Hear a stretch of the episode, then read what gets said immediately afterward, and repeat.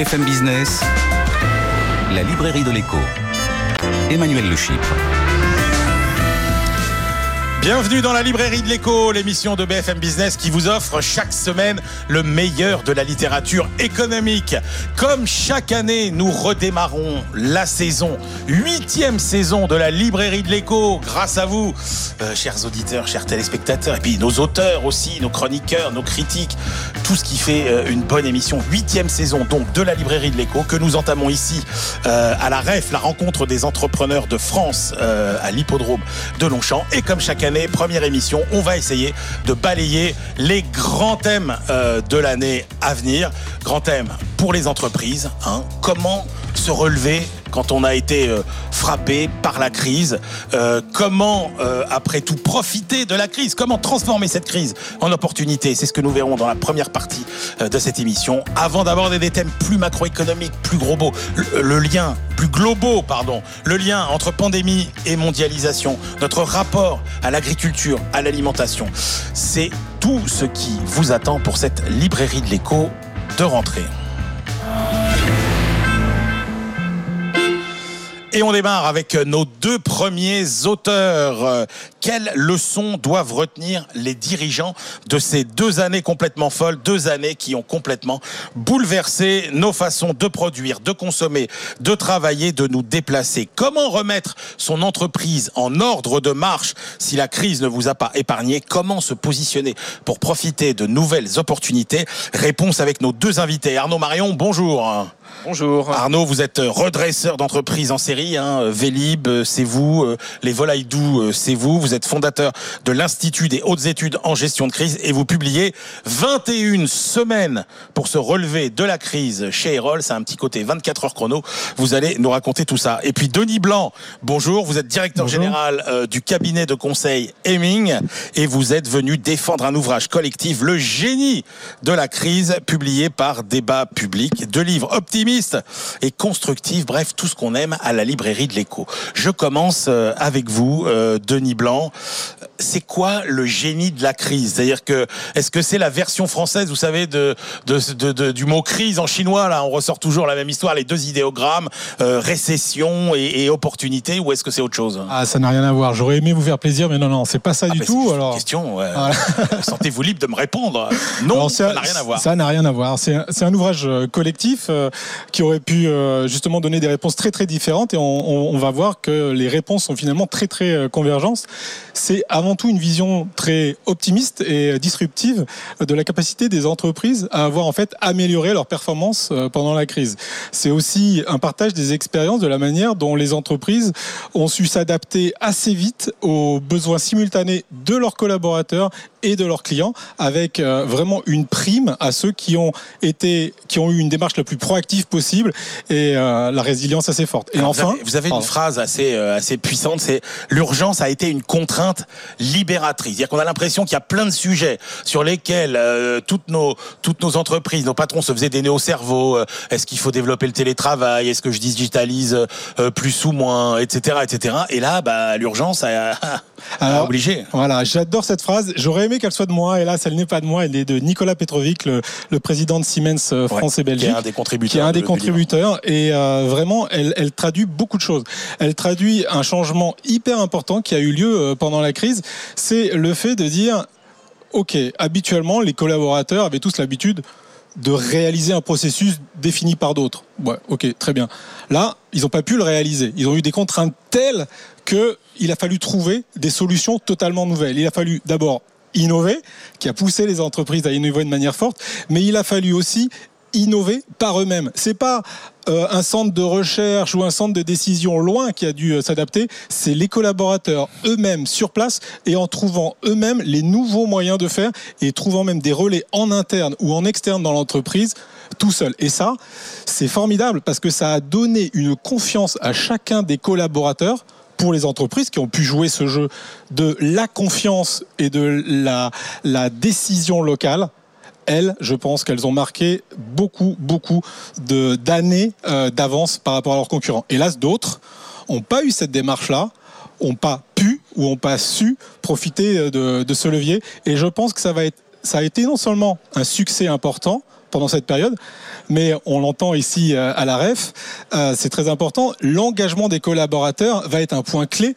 pour le recrutement actuel et la recherche de sens qui est beaucoup plus important alors, maintenant. Alors vous dites, euh, en fait, euh, avec cet alignement euh, de volonté politique mondiale, d'urgence écologique, de nouvelles technologies, en fait, on a gagné 10 ans sur la résolution des, des problèmes euh, qui sont les vieux problèmes du XXe siècle qu'on attendait euh, de résoudre. Exactement. Je, on pourrait avoir honte de le dire, mais finalement, cette crise a été très salvatrice. Un mal pour un heureusement, voilà, heureusement qu'elle a eu lieu parce qu'on a gagné, mal pour un bien. on a gagné Voilà. des années, franchement, et particulièrement en France, parce qu'on était en train de prendre un sacré retard par rapport à nos amis euh, anglo-saxons.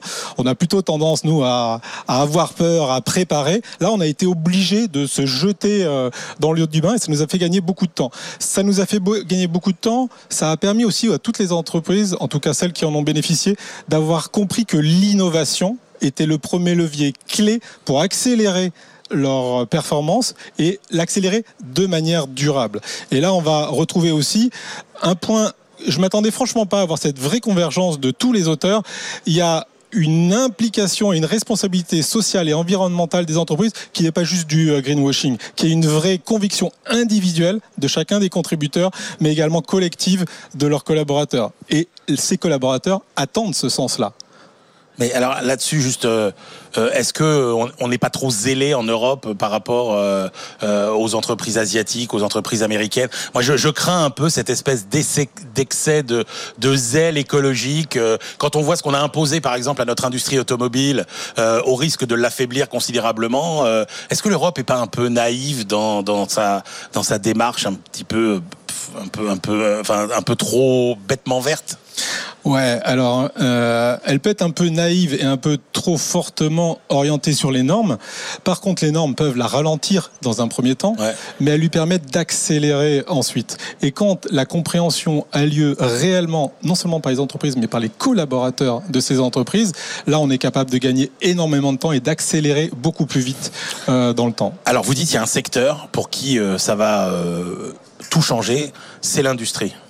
Dire, Cette crise, elle va accélérer une réindustrialisation qu'on n'attendait plus, j'ai envie de dire. Oui, on n'y croyait plus. Franchement, Bah oui. euh, c'était un, un vœu pieux, mais plus personne n'y croyait.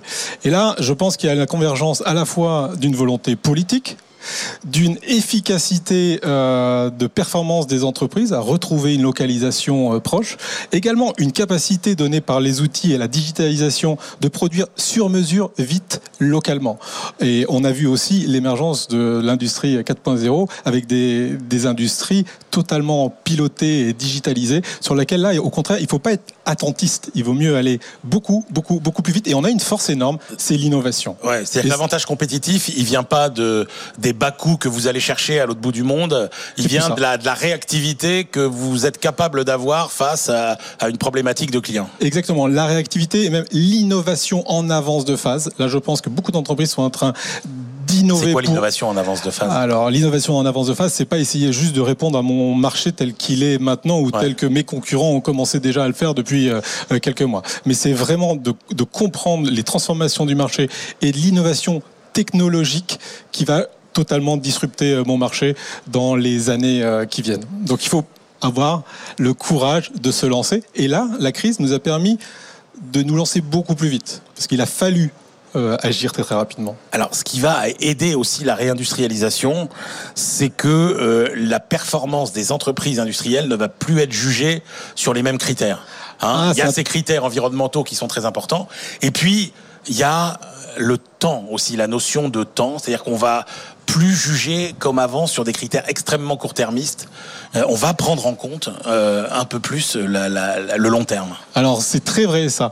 Euh, et c'est vrai et pour la manière dont on juge les entreprises économiquement, mais c'est vrai aussi pour la manière dont le consommateur ou même les collaborateurs des entreprises jugent l'entreprise. Deux, deux raisons là-dessus. Tout d'abord, on a vu une, une demande, une croissance très très forte de la recherche de sens par les collaborateurs et par euh, les clients. Et donc les entreprises qui ont compris cette recherche de sens et qui ont compris aussi que l'innovation responsable est celle qui leur donnera la, la plus d'avance de manière pérenne sur leur marché, elles l'ont compris et ça ferait un vrai euh, avantage compétitif. Alors, fort. autre vertu de cette crise, euh, les effets positifs de la distanciation sociale. Ah oui, ça peut paraître très étonnant. On a tous partagé, souffert de l'éloignement euh, physique. Et le parti pris, c'est, je pense, qu'il y a eu un bénéfice totalement opposé à cette distanciation sociale, qui d'ailleurs ouais. est une erreur de traduction. Hein. Euh, c'est pas un éloignement physique, mais euh, plutôt un éloignement social. Euh, mais la distanciation sociale, finalement, vous l'avez vécu avec euh, tous ces outils euh, Teams, Zoom, etc. Finalement, combien de fois vous avez eu la chance, avant la crise, d'être à 60 cm des yeux de votre collaborateur, de votre client, de votre prospect, de votre fournisseur? Jamais jamais avant la crise. Et là, on est rentré chez chacun. Et chez chacun, c'est chacun est devenu aussi beaucoup plus proche. Avant, aller voir le patron, euh, fallait changer d'étage, mmh. fallait passer le barrage de l'assistante, fallait oser toquer euh, à la porte. Puis c'est impressionnant ce gros bureau. Là, d'un simple clic sur Teams, vous avez accès à 60 cm d'un gars qui n'est pas un patron, qui est un mec comme vous, ouais. chez lui, devant son bureau. Et donc, ça a donné du courage à beaucoup de gars qui, sur place, avaient cette urgence euh, d'agir, vous ont appelé et ont trouvé des solutions avec une validation immédiate. Et ça, ce raccourcissement des circuits de, de prise de décision, je pense, c'est un gain énorme pour notre accélération future. Mais ce qui a changé aussi, c'est euh, euh, la, la, façon de manager les gens. C'est-à-dire que ça a été le, le, le, la, le, management par la confiance a pris une place considérable. Exactement. Vous avez tout à fait raison. Non seulement pour pouvoir donner une liberté de prise de décision locale avec une agilité beaucoup plus grande, bah, il faut avoir confiance dans ses équipes. Et ça, ça se décrète pas. Ça, ça se fait, ça se prouve. Les collaborateurs ne prendront une initiative que s'ils savent qu'on leur permet de prendre cette initiative, qu'on est bienveillant et euh, qu'on leur donne cette latitude de prise de décision. Mais il y a aussi un autre, une autre chose, c'est que la communication n'est plus une communication de groupe. Vous communiquez plus à l'ensemble de vos salariés. Vous communiquez individuellement à une personne ouais, ouais. particulière qui, elle, peut prendre sa décision localement. Voilà. Et eh bien, écoutez, si vous n'étiez pas convaincu que cette crise avait aussi, euh, oui, été euh, quasiment un mal pour un bien, vous en gagnez beaucoup de temps, euh, sans doute sur des transitions qui étaient inéluctables et qui auraient été peut-être beaucoup plus poussives, beaucoup plus. euh, Exactement. difficiles. Elles étaient déjà là structurellement, Voilà. elles attendaient et ça l'a accéléré. Eh bien, merci euh, beaucoup. Merci. Arnaud Marion, évidemment, toutes les entreprises euh, ne se sont pas forcément bien tirées de, de cette crise. Euh, et effectivement, ça a été euh, compliqué. Alors, avec vous, c'est pas 24 heures chrono, mais 21 semaines pour sortir euh, de la crise. Alors, je vous le dis franchement, Arnaud Marion, d'habitude, je suis suis pas fanat de ce genre de livre, euh, euh, de, de, de, conseils. Je me dis, oh, c'est un peu fake, etc. Et là, j'avoue que votre bouquin m'a quand même euh, assez, euh, assez bluffé. Alors d'abord, pourquoi 21 semaines? Pourquoi pas 15 Pourquoi pas 30 bah, c'est un peu à la manière euh, des cures détox, euh, soit avant d'aller à la plage, soit en revenant de vacances. Ouais. Où, euh, donc c'est un peu la cure yoga, avocat, citron vert pour les entreprises, si j'ose dire. Alors on, on dit que on dit qu'il faut 21 jours pour qu'une habitude devienne un automatisme. Ah d'accord. C'est complètement faux scientifiquement, Ah mais on le dit. Et donc j'ai trouvé ce parallèle assez intéressant. Et en fait, ce que je voulais, c'était montrer que une entreprise pouvait se remettre en question, pouvait être sur le, le chemin de la transformation, pouvait faire tout ce que Denis nous a raconté tout à l'heure, et c'était pas incommensurable, c'était pas quelque chose qui était impossible à faire, et ça allait pas prendre forcément des années. 21 jours, c'est 21 semaines, c'est assez rapide. Ouais. Et là, c'est 21 jours sur 21 semaines. Bon, on commence par quoi concrètement? Quand on est au jour zéro, notre entreprise elle est, elle est branlante, euh, on veut la redresser, par quoi on commence? Alors, d'abord, c'est pas un livre sur la crise, c'est précisément un livre pour ne pas être en crise. Ça, c'est important. C'est pas un livre sur les entreprises en difficulté. Ça s'y applique. La première chose qui est importante, c'est le diagnostic. Partout où je suis passé, c'était le thème de mon premier livre, systématiquement, en fait, les bons diagnostics n'étaient pas faits. Donc, on ne pouvait pas apporter les bonnes réponses. Oui, mais c'est paradoxal parce que vous dites en fait, souvent, on sait ce qui ne va pas, Oui. mais on on n'ose pas se l'avouer. Voilà. Alors, le chef d'entreprise ou l'actionnaire n'ose pas se l'avouer, mais dans les différentes strates de l'entreprise, on sait ce qui va pas avec différents prismes. Alors, c'est l'agglomération, la, l'addition de ces prismes qui va faire la vérité.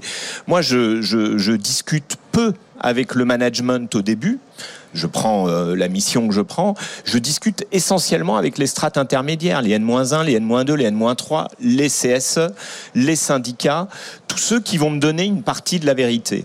Et en fait, euh, on s'aperçoit que on a euh, 80% de ce qu'il faut pour transformer une entreprise à l'intérieur. Alors on va avoir besoin d'inspiration, on va avoir besoin de spécialistes, on va avoir besoin de gens qui vont nous aider à implémenter, mais on est déjà capable. Ça c'est le temps du diagnostic, on pourrait appeler ça comme ça. Ça prend, ça. ça prend combien? Trois semaines? Cinq semaines sur les 21. Cinq semaines sur, euh, sur les 21. Alors après, on se dit, il y a énormément de problèmes à gérer. Donc comment on fait pour s'organiser? C'est-à-dire, est-ce qu'on gère tous les problèmes euh, en même temps ou est-ce qu'on les gère les uns après les autres?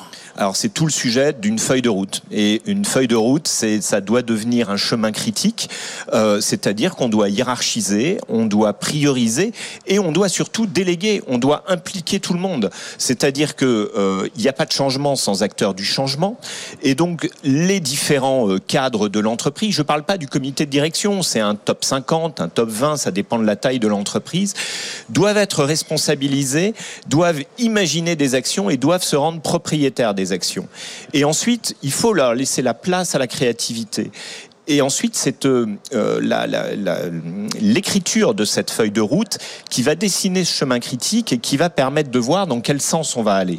Mais il y aura des, actions de nature différente. En fait, il y a quatre grandes thématiques qui suivent. Hein. Euh, c'est-à-dire, il y a la performance, il y a l'allocation des ressources, il y a l'innovation au sein d'un processus de, de, design thinking et il y a les grands enjeux contemporains.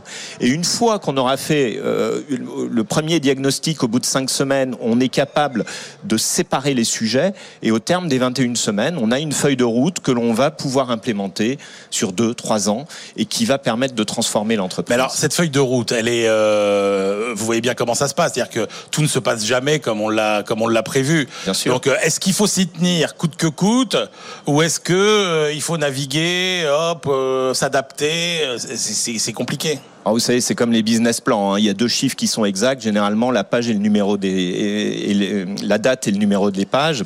Euh, donc, euh, si vous voulez, c'est un réducteur de risque. C'est c'est une méthodologie. Je pense que souvent, ce qui manque, en tout cas dans les entreprises latines euh, et les entreprises françaises notamment, par rapport aux anglo-saxonnes, c'est de la méthode. Ça vous donne une méthode, ça vous donne des milestones, comme on dit, c'est-à-dire des paliers euh, à atteindre, et euh, ça répartit le travail. Ensuite, bien évidemment, tout n'est fait que d'adaptation, que d'agilité. Et euh, test and learn, c'est-à-dire, bah, si ça marche pas, eh bien, on aura testé, eh ben, on va passer à autre chose et on va se dire ça, ça n'a pas marché, qu'est-ce que l'on peut faire? Vous savez, la crise du Vélib, on l'a résolue uniquement avec du test and, learn. Hein. On avait 1000 stations et on testait sur deux stations pour voir s'il y avait des effets de bord, puis sur deux, 10, puis sur 200, puis sur 1000. C'est toujours comme ça. Et ça, c'est un état d'esprit que l'on va donner aux, collaborateurs, aux salariés, et ça doit infuser. Vous voyez, souvent, euh, ce qui échoue, c'est le plan strat qui est fait euh, par un dirigeant euh, avec un, plan, quoi un, plan, un plan stratégique. D'accord. Voilà, qui est fait par un dirigeant, souvent avec un cabinet externe, qui n'a pas impliqué les, les, différents collaborateurs. Et tout d'un coup, on leur donne 500 pages, on leur dit voilà, ça c'est le plan stratégique, on va vous expliquer, vous devez l'implémenter. Le vrai plan stratégique, c'est celui qui a été bâti, conçu avec les idées des collaborateurs. Toutes ne seront pas bonnes, mais c'est le rôle du dirigeant de trancher. Quelles sont les erreurs euh, à absolument ne pas commettre? Ah bah c'est déjà de ne pas faire une feuille de route. Ça c'est la première euh, la première erreur et de pas euh, faire face à la à la vérité, de pas affronter ces erreurs. C'est très dur. Mon premier bah livre qui était partout où je passe les mêmes erreurs, le déni, si vous voulez, c'est ce qui vous permet d'éviter la culpabilité. Oui, mais le déni, Arnaud Marion, il vient souvent aussi de, de, de la, de la solitude euh, du dirigeant. Bien sûr. Notamment dans des entreprises qui sont pas des, des entreprises, euh, des, dans des PME. Euh, moi, je suis frappé de voir à chaque fois euh, que des dirigeants, parce qu'ils perdent pied finalement, ils ont la tête sous l'eau, leur entreprise dépose le bilan, alors que si on s'est, si, enfin, si, si ils avaient décidé de d'appeler de, à l'aide, de faire intervenir des gens comme vous plus tôt, leur entreprise aurait pu être, être sauvée. Moi, cette forme de solitude, elle m'a toujours toujours euh, un peu bouleversée, quoi. Oui, elle est bouleversante. Euh, J'étais hier avec un entrepreneur euh, qui me dit j'aurais dû t'écouter euh, de ce que tu m'as dit il y a cinq ans. Ah ouais. Et bon, c'est la vie. C'est difficile pour des chefs d'entreprise parce qu'on a toujours l'impression que demain, le ciel sera bleu, l'herbe sera verte, le soleil brillera et que ça va revenir comme avant. La, la pire des erreurs, c'est toujours de considérer qu'une difficulté, c'est conjoncturel. Non, euh, la conjoncture va venir accélérer un, mouvement structurel, mais ce n'est jamais conjoncturel. Euh, quelle est la, la place de euh, l'étude aussi et de la prise en compte de de l'environnement, de l'évolution des, des, marchés? Parce que vous dites 80% du temps, le problème est, est, est- est interne, mais il y a aussi l'analyse de l'environnement qui est Ce importante. que, ce que je dis, c'est que dans, on, on a 80% des clés pour résoudre euh, une, une idée de transformation à l'intérieur d'une entreprise. Moi, je crois que d'abord les enjeux euh, environnementaux aujourd'hui, sociétaux, ils deviennent de moins en moins euh, greenwashing, ils deviennent de moins en moins euh, pipoteux, si j'ose dire, et ils deviennent de plus en plus fondamentaux, notamment dans l'approche de design thinking. Si vous fabriquez quelque chose en plastique jetable, vous avez un léger problème et c'est que ça ne va pas. Donc du coup, c'est là où je dis que tout est interdépendant, c'est-à-dire que votre ce qu'on appelle le go-to-market, le fait de pénétrer le marché, euh, l'innovation, euh, le- l'expérience utilisateur. Tout ça est dépendant de, l'avenir de notre planète, de l'avenir du dialogue social et de ce genre de choses, et ça devient un phénomène structurant. Parce que aujourd'hui, nous sommes poussés par des nouvelles générations. Il y a quatre générations dans les entreprises aujourd'hui. D'accord Il y a les boomers, il y a les X, les Y et les Z. Et les Z sont en train d'accélérer et sont en train de faire une poussée magistrale. En 2030, euh, les millennials et les Z. Alors, c'est il, soit- il, il, il- c'est quoi le Z? Par rapport aux autres, il, veut quoi? Il fait quoi? Il Ah, pense la comment? génération Z, c'est celle post-1997, c'est la génération Greta Thunberg. Euh, c'est une génération qui a des valeurs, qui est en recherche de valeurs très très fortes, euh, et qui surtout considère que ce qui est important, c'est le sens donné à l'action, euh, et donc euh, elle ne reconnaît la hiérarchie que si euh, on considère que cette hiérarchie est collaborative et à l'écoute. C'est-à-dire que l'autorité ne vient pas d'une position hiérarchique, mais elle vient de l'attitude. Ce qui pousse pour les chefs d'entreprise à un management de la singularité. Donc la génération Z, elle s'accomplit, dans la réalisation autour d'elle d'actes du quotidien. C'est ça leur circuit court. Leur circuit court, c'est- on va parler de la planète, on va parler des grands enjeux où tout le monde est en train de la détruire, mais on va agir au plus près de nous, donc à l'intérieur de l'entreprise.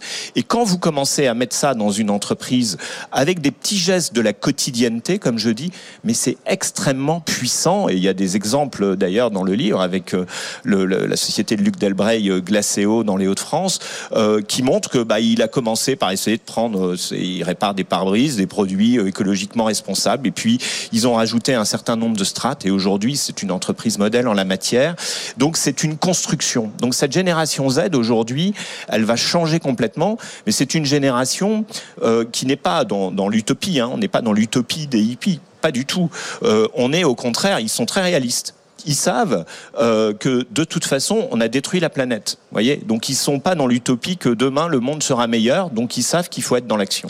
En même temps, excusez-moi, mais leurs petits gestes, c'est un peu ridicule par rapport à l'ampleur des problèmes. Vous voyez ce que je veux dire? C'est-à-dire qu'en gros, si vous vous achetez une bonne conscience parce que vous mettez la bouteille en plastique dans la poubelle jaune et les épluchures de pommes de terre dans la poubelle verte, vous voyez bien qu'il y a quand même une forme de, snobisme presque qui n'est pas du tout à la hauteur des enjeux euh, en- environnementaux mondiaux. Vous voyez, quand vous êtes dans un pays qui émet 1% des gaz à effet de serre et dont vous vous dites on est quand même assez vertueux, la France est le quatrième pays le plus vertueux au monde. Vous voyez, il y a un côté euh, un peu déri... enfin, quasi idéologique, moi je trouve. C'est ça qui me, qui me, qui me perturbe. Non, pas du tout, parce que euh, je pense que effectivement c'est la, la prise de conscience que si tout le monde le fait euh, au même moment, ça va améliorer la prise de conscience collective. Cette prise de conscience, elle est moins vraie dans les générations qui, qui sont au-dessus. hein. Justement, vous avez un à partir de la semaine 14, on attaque euh, donc tout ce qui concerne les processus d'innovation et vous dites il faut inverser le processus d'innovation. Mais ça veut dire quoi? C'est-à-dire que en fait, ça, ça rejoint le, le précédent livre de, de Nieming, si vous voulez, c'est que euh, on n'innove pas pour innover. Euh, on n'innove pas pour ensuite aller essayer de vendre et d'imposer sur un marché. Ouais. On innove pour apporter une réponse en partant des besoins du marché et des besoins aussi euh, de la conscience collective, si vous voulez, et de ces grands enjeux contemporains. Et je pense que c'est ça qui est important. C'est-à-dire que du coup, on est dans une optique de design thinking. Moi, comme je dis, le design thinking, c'est c'est euh, vouloir se poser les bonnes questions plutôt que de vouloir apporter les mauvaises réponses. Ouais, c'est-à-dire c'est ça, c'est qu'on arrête de, de penser à un produit euh, qu'on croit absolument formidable, qu'on va élaborer dans les moindres détails, qu'on va mettre sur le marché en priant pour que ce soit euh, un succès, alors et puis ça peut être un flop et puis après vous êtes bien avancé quoi. Et c'est la clé de c'est la clé de l'innovation en fait, c'est-à-dire euh, de pouvoir euh, aller euh, s'épanouir dans des espaces à la limite euh, non concurrencés encore euh, jusqu'à présent ou non concurrentiels. Quoi. Merci beaucoup messieurs. Je rappelle vos deux livres. Denis Blanc, donc euh, qui pilote cet ouvrage collectif, Le génie de la crise, aux éditions Débat public. J'adore ce titre, Le génie de la crise. Et puis euh, si vous aimez euh, euh, un peu euh, comme les séries à suspense, les 21 semaines chrono pour se relever de la crise, c'est le livre d'Arnaud Marion aux éditions Erol. Allez, on se retrouve tout de suite pour la deuxième partie de l'émission. BFM Business, la librairie de l'écho. Emmanuel Le Chypre.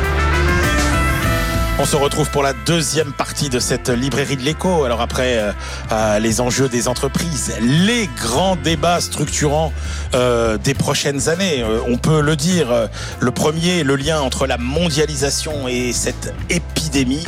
Comment euh, la mondialisation a-t-elle véhiculé euh, cette épidémie? Ça n'est pas nouveau, euh, nous le verrons. Et donc, comment repenser la mondialisation pour éviter justement que ces crises épidémiques se diffusent? Et puis, l'autre grand débat structurant des prochaines années, notre rapport à l'alimentation, à l'agriculture. Voilà, les ambiguïtés, on essaiera de les lever, mais vous verrez, il y a beaucoup de raisons d'être optimiste sur notre avenir alimentaire et agricole. Pour nous expliquer un petit peu comment crise épidémique et mondialisation sont liées, euh, Gilles Dufresneau est avec nous. Bonjour Gilles. Bonjour. Gilles, vous êtes professeur d'économie à l'université d'Aix-Marseille et vous publiez avec votre co-auteur Anne Levasseur Franceschi Crise économique et mondialisation aux éditions Odile Jacob. Et puis comment réconcilier agriculture et société au profit euh, de notre santé, de celle de la planète et de celle de nos agriculteurs? Réponse avec vous Hervé Pilot, auteur, conférencier, spécialiste de l'agriculture connectée. Vous publiez Cultivons l'avenir ensemble aux éditions France agricole, euh, auquel vous êtes fidèle depuis des années. On commence avec vous, euh, Gilles Dufresneau. Euh, le rôle de la mondialisation dans la propagation des crises épidémiques, c'est vraiment une constante de l'histoire, ça n'est absolument pas nouveau. Oui, absolument. Ça fait, euh, je dirais, plus de 3000 ans que ça dure. Pour une raison qui est assez simple, même si elle nous a un peu surprise, hein, c'est que euh, qui dit mondialisation dit flux d'échange, dit euh, déplacement de population. Mais ce qu'on a oublié, c'est que euh, les hommes se déplacent, mais les virus se déplacent également. Euh, et les propagateurs des virus, les moustiques, les rats, les féblotomes, les petits insectes, les tiques, etc. Donc tous ceux qui transmettent les virus se déplacent. Et donc il n'y a absolument rien de surprenant à, à ce qui se passe aujourd'hui. Avec quand même une nuance par rapport à ce qu'on a eu euh, historiquement, c'est que euh, aujourd'hui c'est la vitesse si vous voulez, la vitesse de diffusion en fait des Ouais. pandémies qui est dé- décuplée compte tenu du fait que les temps de, du trans, de transport, si vous voulez, ont été raccourcis par rapport à ce qu'on a connu euh, euh, auparavant. Et sauf qu'il y a eu des, des épidémies qui ont été, euh, enfin, je veux dire, quand vous, publiez un tableau hein, euh, dans votre livre avec, avec un nombre de morts, mais absolument considérable. Je vois euh, la peste de Justinien, par exemple, entre 541 et 592. Euh, alors à l'époque, ça durait 50 ans, les- les épidémies. C'est 62 millions de morts. Oui, c'est énorme. Alors, si vous voulez, on pourrait dire en comparaison de ce qui se passe pour le Covid que finalement, euh, nos statistiques, c'est pas grand-chose, si vous voulez. Hein. Euh, la différence, c'est que euh, l'état de développement de la médecine n'était pas n'était pas le même. Ouais. Et puis l'autre différence importante, c'est que euh, en général, qu'il s'agisse des virus ou des bactéries, ce sont leur propagation est intimement liée au niveau de vie aussi vous voyez, des populations. Et euh, autrefois, finalement, les gens mouraient de trois choses. Ils mouraient de la guerre, ils mouraient de, de, la faim, et puis ils mouraient aussi des épidémies, ce qui est moins le cas aujourd'hui. On a des organismes. Oui, sauf que Gilles Dufresneau, vous dites attention à ne pas avoir trop euh, d'arrogance de, la modernité, entre guillemets, et vous dites euh, il ne faut pas croire que les décisions politiques et la médecine nous protégeront des virus. Ça n'est pas vrai.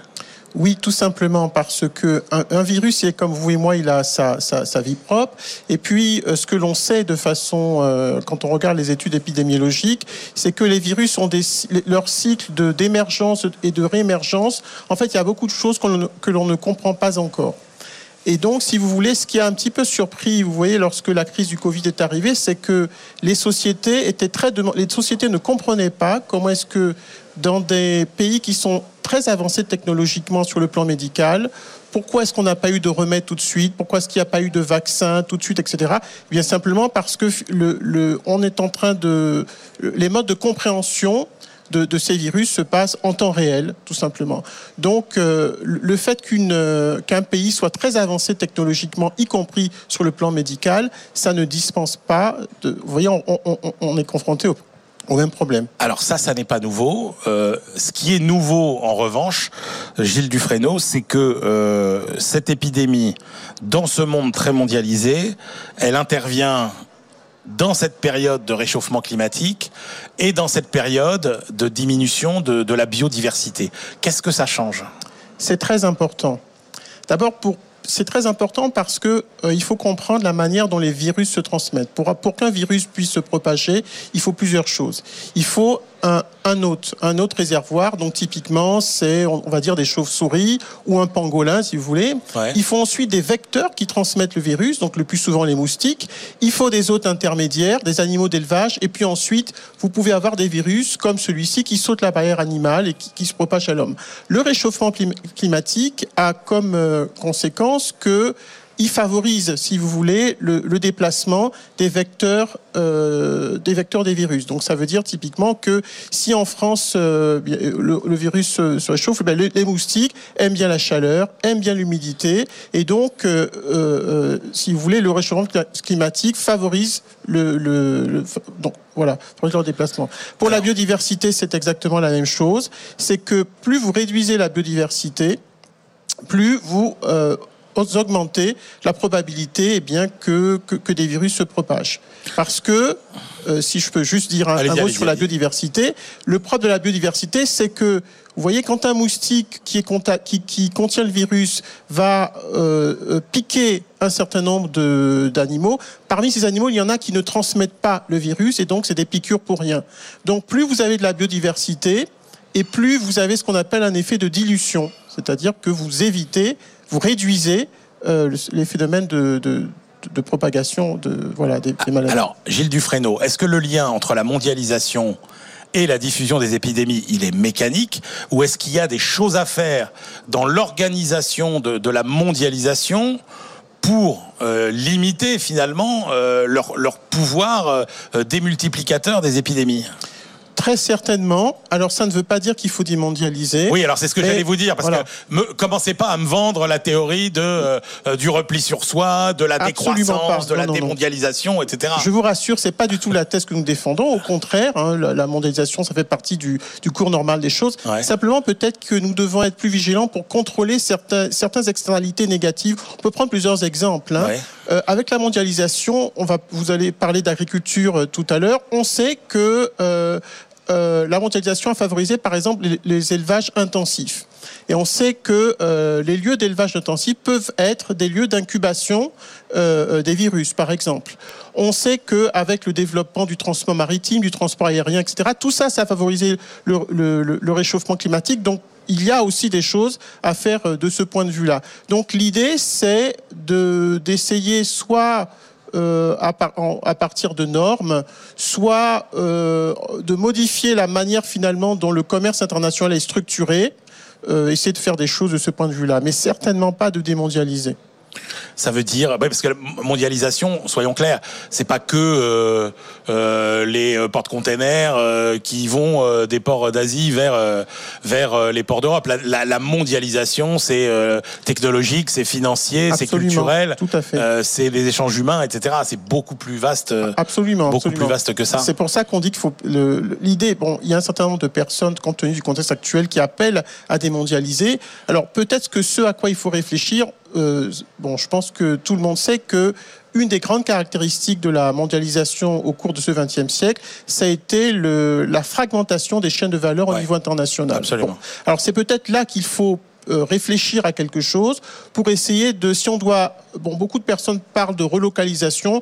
Je ne pense pas que ce soit nécessairement la solution, mais peut-être essayer de trouver quelle est le- la dimension optimale, si vous voulez. Est-ce qu'il faut plutôt des chaînes de valeur euh, au niveau régional euh, Vous voyez, donc c'est c'est plus à ce niveau-là. Oui, parce qu'on a tendance à confondre euh, euh, finalement euh, relocalisation géographique sur le territoire national avec euh, sécurité d'approvisionnement finalement. Oui, mais de toute façon, c'est extrêmement difficile de penser que on résoudra tous les problèmes en relocalisant. D'abord parce qu'il y a quelque chose de très simple, c'est que si vous relocalisez un certain nombre d'activités, il faudrait que les consommateurs acceptent de payer un petit peu plus cher ce Eh, qu'ils achètent. sujet, bah oui. ils sont pas forcément prêts à le faire. Euh, Alors justement, euh, Hervé Pilot, bah, partons là-dessus, euh, justement sur la relocalisation. Il y a quand même euh, en matière agricole un vrai sujet là-dessus, qui, est lié aussi euh, à quelque chose de plus fondamental, qui est notre, euh, pour le coup, notre sécurité alimentaire. S'il y a bien un sujet pour lequel la production nationale quand même a un sens, un pays doit être indépendant sur le plan de son alimentation quand même. Ah mais totalement, mais la vraie question c'est relocaliser par rapport à quoi? Euh, effectivement, si on se situe en France, on peut très bien relocaliser notre alimentation au, totalement. On est même en capacité d'exporter parce qu'on a la chance d'être dans des plaines extrêmement riches, capables de produire beaucoup plus qu'on est capable de, de consommer euh, sur euh, nous-mêmes sur place. Je pense que le problème de localisation, il faut le voir de façon beaucoup plus globale. Euh, beaucoup s'émeuvent de l'interrogation de pouvoir nourrir 10 milliards d'habitants demain. Pour moi, nourrir 10 milliards d'habitants demain, c'est, je dis pas que c'est pas un problème, mais on arrivera à résoudre l'équation. Par contre, euh, on a une totale inadéquation de, de la répartition des, de la population sur la planète avec les capacités de production alimentaire. 50% de la population de la planète est actuellement dans un cercle qui part du Japon, les, les Corées, la Chine, l'Inde et l'Asie du Sud-Est.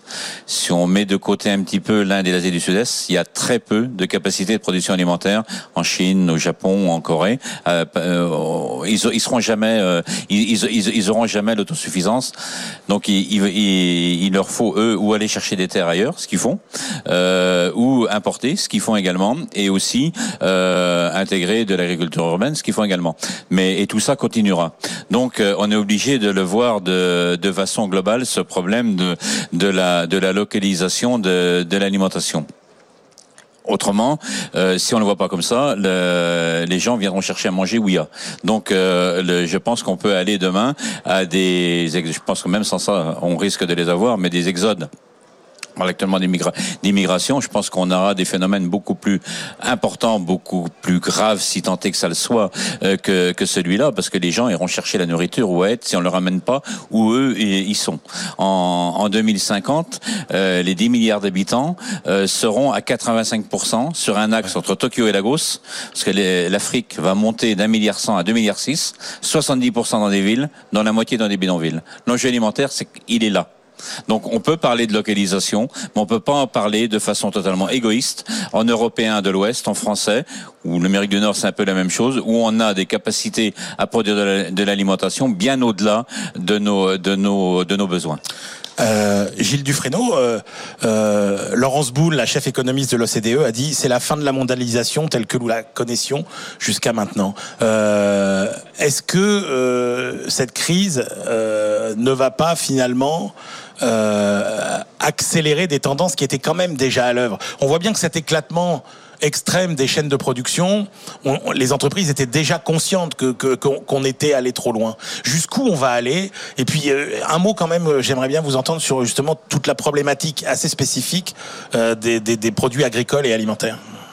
Alors effectivement, la crise en fait ce qu'elle va faire, ce qu'elle fait, c'est qu'elle va effectivement de- rendre de, manière plus prononcée des tendances qui étaient déjà à l'œuvre. Ça fait un moment que les, firmes, les, firmes au niveau international essaient de réfléchir à une manière de se repositionner de façon euh, optimale en changeant un peu de modèle. Vous savez que pendant, pendant long- sans doute trop longtemps, euh, les entreprises multinationales avaient principalement comme objectif d'essayer de d'écraser au maximum les coûts Ouais. en développant l'offshoring, etc., euh, pour augmenter le plus possible les profits. Et on voit bien que le fait de prendre en compte maintenant d'autres enjeux que le profit, euh, enjeux environnementaux euh, au niveau euh, en ce qui concerne l'environnement, les enjeux en matière d'autosuffisance alimentaire, etc. Ça les conduit un petit peu à réfléchir à des choses, à des choses. Mais on a quand même l'impression que la grande valeur euh, des, des- des- des- du prochain siècle, c'est la proximité. C'est- C'est le grand retour de la proximité quand même. Oui. Euh, alors, avec, euh, ça peut prendre du temps, vous voyez, parce que euh, c'est vraiment un facteur qui est structurel, donc ça peut Ouais. demander du, ça peut demander énormément de temps. Je pense que les sociétés civiles vont jouer un rôle très important parce que finalement, derrière tout ça, finalement, on a une offre mondiale qui s'adapte à une demande, et la demande, en fait, c'est nous. Hein. C'est notre façon de voir les choses.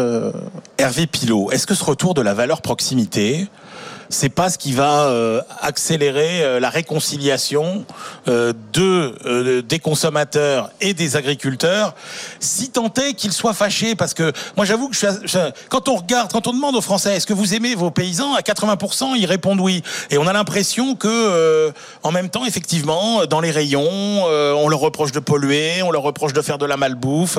C'est quand même très schizophrénique tout ça. Totalement. Et c'est un petit peu je t'aime moi non plus. Euh, on peut pas dire que les, les Français soient si éloignés que ça de leurs euh, paysans, de leurs agriculteurs. Euh, D'abord parce qu'ils ont des racines, mais euh, ces racines se sont un petit peu éloignées. Je pense qu'on a vécu ce qui, je pense, sera une parenthèse dans les 30 glorieuses et un peu après, où les gens se sont désintéressés de leur de leur alimentation. On leur donnait à manger. Ils le prenaient, Mais sans parce se qu'on sortait préoccuper d'une de ce qu'il y période de pénurie aussi. Et là, Oui, les on agriculteurs, sort- ils avaient exactement. relevé le défi de la productivité. Exactement. On relèvera les autres qui a relevé sans problème. Bah mais oui. mais euh, le et, et les, les les gens consommaient, tout allait très bien et ils avaient un rapport à la terre. Parce que dans cette génération-là, il y avait un grand-père, il y avait un oncle qui était à la campagne, qui était dans une ferme. Tous les Français sont issus de près ou de loin du, du monde rural et du monde Sauf paysan. Carl Pilot, la génération des années 70 qui mangeait aussi mal. Et moi, Dieu sait si j'ai mal mangé dans mon enfance, euh, beaucoup moins bien qu'aujourd'hui. Hein, le poulet aux hormones, Mm. euh, le veau, etc. euh, les tomates pas bonnes, le pain pas bon, etc. Est-ce que c'est pas les, les traumatisés des grands remembrements en fait des politiques agricoles dans les années 50, etc. Où on a complètement bouleversé notre paysage agricole? Oui, mais c'est surtout le fait que les, les gens euh, de cette génération, s'étant désintéressés, à un moment se sont réappropriés leur alimentation, se sont réappropriés la campagne et se sont fait une idée. Et cette idée, c'est la leur. Donc c'est forcément la bonne, Ouais. même si elle n'est pas vraiment en phase avec euh, avec les réalités. Et euh, dans les éléments que j'ai écrits, euh, pour moi un des drames, euh, c'est celui du manichéisme où on veut regarder de façon très simple quelque chose qui est complexe.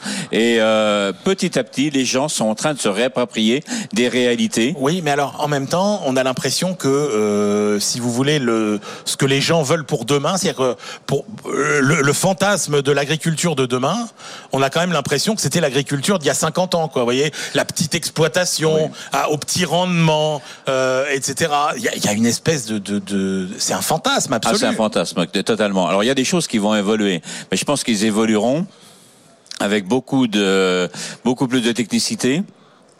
Par contre, il y a des grands paramètres dont on parle peu, euh, qui euh, qui devront, je pense, si on veut y arriver, devenir une réalité. On parle beaucoup, par exemple, de diversité. Euh, depuis que l'homme a domestiqué la nature, on a domestiqué à peu près 6500 espèces de plantes pour se nourrir. Actuellement, 80% de l'humanité en mange 20. Et euh, 60% sont faits, sont apportés par quatre plantes le riz, le blé, le maïs et les pommes de terre. Donc on a un vivier énorme de plantes euh, qui, qui sont domestiquées, mais qui sont à sélectionner pour maîtriser les rendements, euh, pour les augmenter, pour que ça soit rentable d'une part, mais surtout pour les stabiliser. Qu'on n'ait pas une année un rendement qui soit à 100, l'année d'après à 50. On voit cette année avec euh, des, euh, des rendements un peu moins bons, les déjà comment les prix des, des céréales s'enflamment. Donc, faut pas qu'on vive ces éléments-là. Et une des clés et dans et dans cette euh, diversité de sélection d'autres plantes. Le plus bel exemple qu'on a actuellement au niveau mondial, c'est le boom sur le quinoa. Les, euh, qui est venu à la fois de la plante, mais aussi de la cuisine. Les Péruviens ont reçu quelque chose de magique, c'est d'envahir le monde avec une cuisine, avec une plante nouvelle, et qui se sélectionne dans les plus grands centres de sélection au monde. Et ça, on peut le faire avec beaucoup. Et où il y a un véritable enjeu, c'est de partager le savoir pour savoir sélectionner ces plantes-là en partant de ce qu'on a fait d'autres plantes. Des milles, par exemple, des- du, du mil qui, qui pousse euh, bien en Afrique, beaucoup mieux que du blé, euh, il n'a jamais été sélectionné. On peut aller très vite. Qu'est-ce que- si- qu'est-ce que vous en- qu'est-ce que vous entendez par euh, il a jamais été sélectionné? Bon, on n'a jamais pris les bonnes sou- euh, on n'a jamais pris le temps de prendre les bonnes souches qui vont stabiliser les rendements, qui vont qui vont être résistants Ouais. aux maladies, etc., etc. Et le Donc si gros on- travail d'ingénierie agricole en fait. Totalement, Ouais. totalement. Il y a un vrai travail d'ingénierie et derrière ce travail d'ingénierie, il y a une vraie réflexion à avoir euh, au, au niveau de, du bien commun que représentent les génomes. Moi, j'ai jamais été opposé aux OGM. Eh oui. Par contre. Pour moi, c'est un scandale que des sociétés privées se soient arrogé le droit de privatiser le patrimoine commun de l'humanité, qui est le génome. Et euh, ça, il faut le redonner au, au patrimoine commun et sélectionner à partir de Est-ce ce que patrimoine l'enjeu, commun. ça va pas être de convaincre Hervé Pilot, les consommateurs, que euh, une alimentation euh, de qualité, euh, j'ose pas dire bio, mais en tout cas naturelle, euh, est compatible avec euh, de la technologie et des grosses quantités et des gros rendements? Si. Si, si, si, si. Et puis vous savez, moi, il y a quelques années, j'ai j'ai eu l'opportunité de visiter un élevage en Israël, 4000 vaches. Alors quand on parle de 1000 1000 en France, ça, c'est tabou. C'est- ça, ça y est, vous avez tout de suite les manifestants euh, à vos Totalement. portes. 4000 vaches, sans antibiotiques, quasiment en bio. Euh, je dis quasiment parce que euh, ils, ils étaient ni plus ni moins que ce qu'on peut faire là. Mais un bio, c'est un cahier des charges en fait. C'est rien d'autre que ça. hein. Et la, la- donc euh, en, en, en limite, en, en travaillant très en amont par rapport à la technologie, d'avoir des animaux qui étaient dans des conditions de vie exceptionnelles. Et il faut savoir que grand élevage ne rime pas avec mal-être animal et petit avec bien-être. Voilà. Ça, c'est une vue de l'esprit. Bah oui. C'est une vue d'esprit. Je dirais presque bien souvent c'est le contraire. Parce qu'il faut avoir une certaine dimension pour avoir la capacité de travailler bien sur son exploitation, d'avoir la rentabilité et d'être à l'aise. Quelqu'un qui, euh, bien souvent, les, les, les pires situations, on les trouve dans des gens qui sont euh, un petit peu dans des difficultés. euh, et ces difficultés étant, étant liées au fait qu'ils n'arrivent pas à avoir les rendements suffisants, donc pas les revenus suffisants. Et après, les choses partent à volo. C'est quoi le profil de- du paysan de demain, Hervé Pilot? Il n'y a pas un profil du paysan de demain. Euh, je pense que moi, je ne veux pas opposer euh, de l'agriculture conventionnelle, bio, même de la permaculture. Je pense qu'on aura besoin de toutes les agricultures demain, adaptées au territoire sur lequel on est.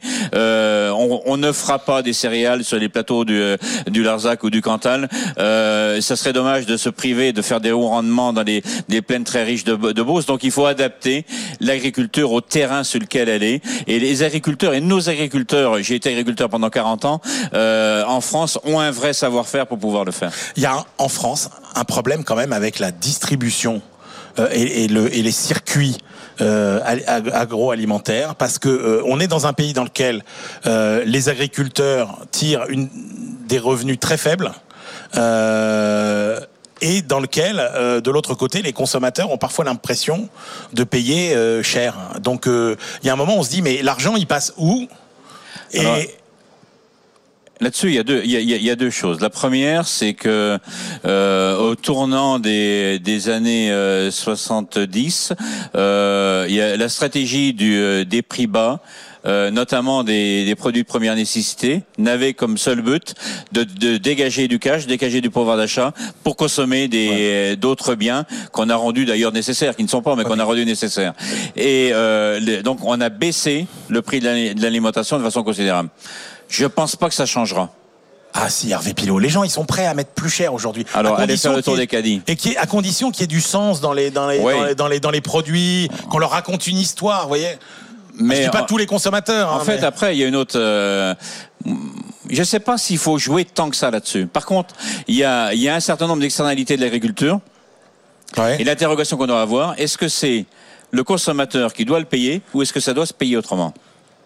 L'agriculteur, l'agriculture peut être euh, un, un, élément de stockage de carbone considérable, peut être un élément de diversité. Je partage ce que vous dites par rapport à la diversité et les, et, les maladies. J'ai abordé euh, autant je l'ai pu dans le dans le livre Global Health, la santé globale, santé des sols, santé des plantes, des animaux et des hommes, qui sont liés. Et là, on a un vrai rôle à jouer pour cette diversité. Et je pense que ça, ça doit se rémunérer des, différemment. Moi, je crois beaucoup dans le rapport de l'entreprise à l'agriculture, pour euh, euh, les externalités négatives, notamment en termes de carbone, que les entreprises vont devoir payer d'une façon ou d'une autre. On a une partie de la solution, que de l'argent revienne pour rémunérer ça. Ce qui compte pour l'agriculteur, c'est d'avoir de revenus qui viennent de l'alimentation ou qui viennent d'ailleurs, ouais. à la limite, peu importe. Je pense que la, la, le, le, dernier élément de, de l'agriculture qui n'a pas été disrupté, c'est l'alimentation. Avant, on a fourni euh, des, euh, on, a, on fournissait pour le euh, pour le déplacement, parce que quand on cultivait de l'avoine pour les chevaux, ouais. c'était pour se déplacer. Ouais. On fournissait des cuirs, on fournissait des choses comme ça. Ça, ça a été remplacé par les plastiques. C'était l'électricité a remplacé la lampe à pétrole, la lampe à huile qui, qui venait des, des animaux, etc., etc. On parle de, on parle actuellement de protéines euh, qui viendront d'autres choses que des ouais. viandes. Ça me choque pas. Ça peut surprendre des gens, mais moi ça me choque pas tant que ça. Je pense même qu'on en aura besoin. Par contre, dans le même temps, on va pouvoir demain cultiver des chanvres pour faire des, euh, pour, pour faire des isolants, pour faire des matériaux. Pour le moment, c'est pas rentable. Quand on aura libéralisé le cannabis? Oui, mais il y a aussi le cannabis, j'y pense, mais il y a le cannabis, il y a celui-là évidemment. Mais il y a aussi le cannabis médicinal. Oui, bien sûr, bien sûr. Et, bien sûr, et celui-là, quand, on, quand avec, avec des variétés, elles sont en train de se travailler. La graine donnera un produit euh, qui euh, à haute valeur ajoutée, qui rémunérera. On pourra avoir le, la fibre comme sous-produit qui viendra euh, dans, de, dans, du, euh, dans des matériaux, dans de l'isolant, mais... et est hyper rentable. Et ça, c'est, des, des, je pense, les, des pistes à développer pour l'agriculture. toujours de l'élevage, Hervé Pilot, quand même. Ben bien sûr qu'il y aura toujours de l'élevage, euh, les, mais euh, le, le, but de l'élevage ne n'est pas actuellement quand on parle de sauver l'élevage, parce qu'on en est là quand même en élevage, on parle de le sauver. Les arguments qui sont mis en avant ne sont plus sur l'alimentation, mais sur le, le bien ouais. qu'apporte l'élevage à l'environnement, pour le maintien des territoires, pour le maintien des prairies, pour le stockage du carbone, pour la diversité des prairies, etc., etc. Donc on n'est plus dans le même type d'élevage que celui qu'on a connu. Et c'est pour ça que je dis que le, les protéines euh, issues de, du végétal vont prendre une place. Tout l'enjeu, parce que ce qui est dur, c'est pas d'être au point A ou d'être au point B quand on a trouvé les équilibres. C'est passer du point A au point B. Ouais. Et là, il, va, il faudra faire attention à ce que pendant, ces, pendant cette phase de transition, on soit pas sur les mêmes créneaux de, de consommation entre des protéines d'origine végétale et d'autres d'origine animale. Merci beaucoup Hervé Pilot pour cette vision euh, tout sauf nostalgique de notre agriculture et ça fait du bien. Je rappelle votre livre Cultivons l'avenir ensemble aux éditions France Agricole. Merci beaucoup Gilles Dufresneau euh, d'être venu nous parler de crise épidémique et mondialisation. Euh, c'est aux éditions Odile Jacob. Voilà, c'est la fin de cette librairie de l'écho de rentrée. On se retrouve la semaine prochaine et d'ici là évidemment, Bonne lecture.